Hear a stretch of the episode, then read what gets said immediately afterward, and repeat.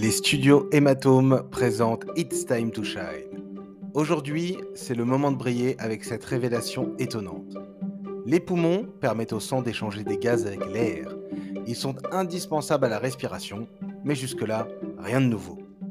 Ce sont eux qui distribuent dans l'organisme l'oxygène et permettent d'évacuer le gaz carbonique. Mais ça aussi, vous le saviez certainement.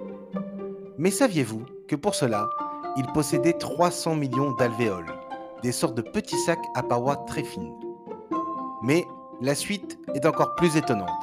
C'est celle-ci qui va retenir votre attention. Si on mettait à plat toutes ces alvéoles, elles pourraient couvrir une surface allant jusqu'à 140 mètres carrés, soit la moitié de la surface d'un terrain de tennis, affirme un pneumologue.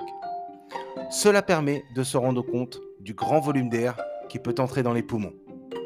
Voilà, pour les poumons, nous verrons peut-être un autre organe la prochaine fois. En attendant, je vous laisse partager vos nouvelles connaissances.